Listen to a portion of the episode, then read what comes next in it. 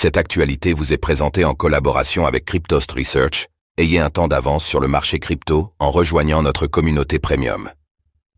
La Thaïlande menace Facebook d'interdiction à cause des arnaques aux crypto-monnaies. Les réseaux sociaux sont souvent utilisés par les arnaqueurs pour attirer de nouvelles victimes.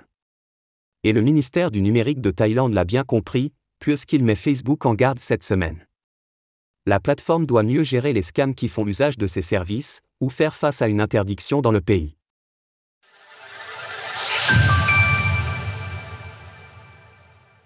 La Thaïlande pointe du doigt les arnaques aux crypto-monnaies sur Facebook.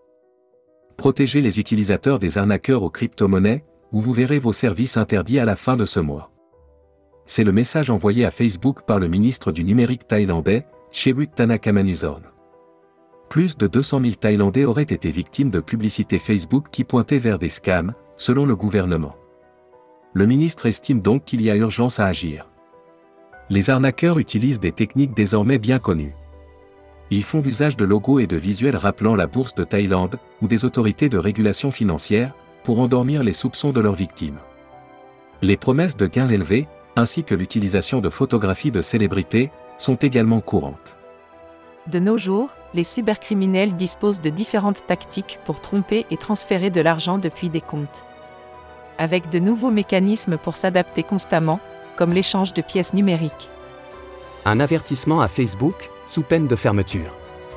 Le ministère de l'économie numérique de Thaïlande envoie donc un avertissement au réseau social, il doit gérer ce problème, sous peine de se voir couper l'accès au marché thaïlandais.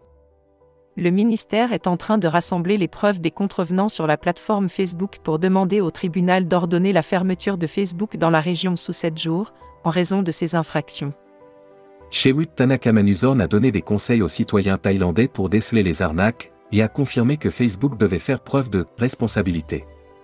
Si Facebook veut faire des affaires en Thaïlande, il doit faire preuve de responsabilité envers la société thaïlandaise.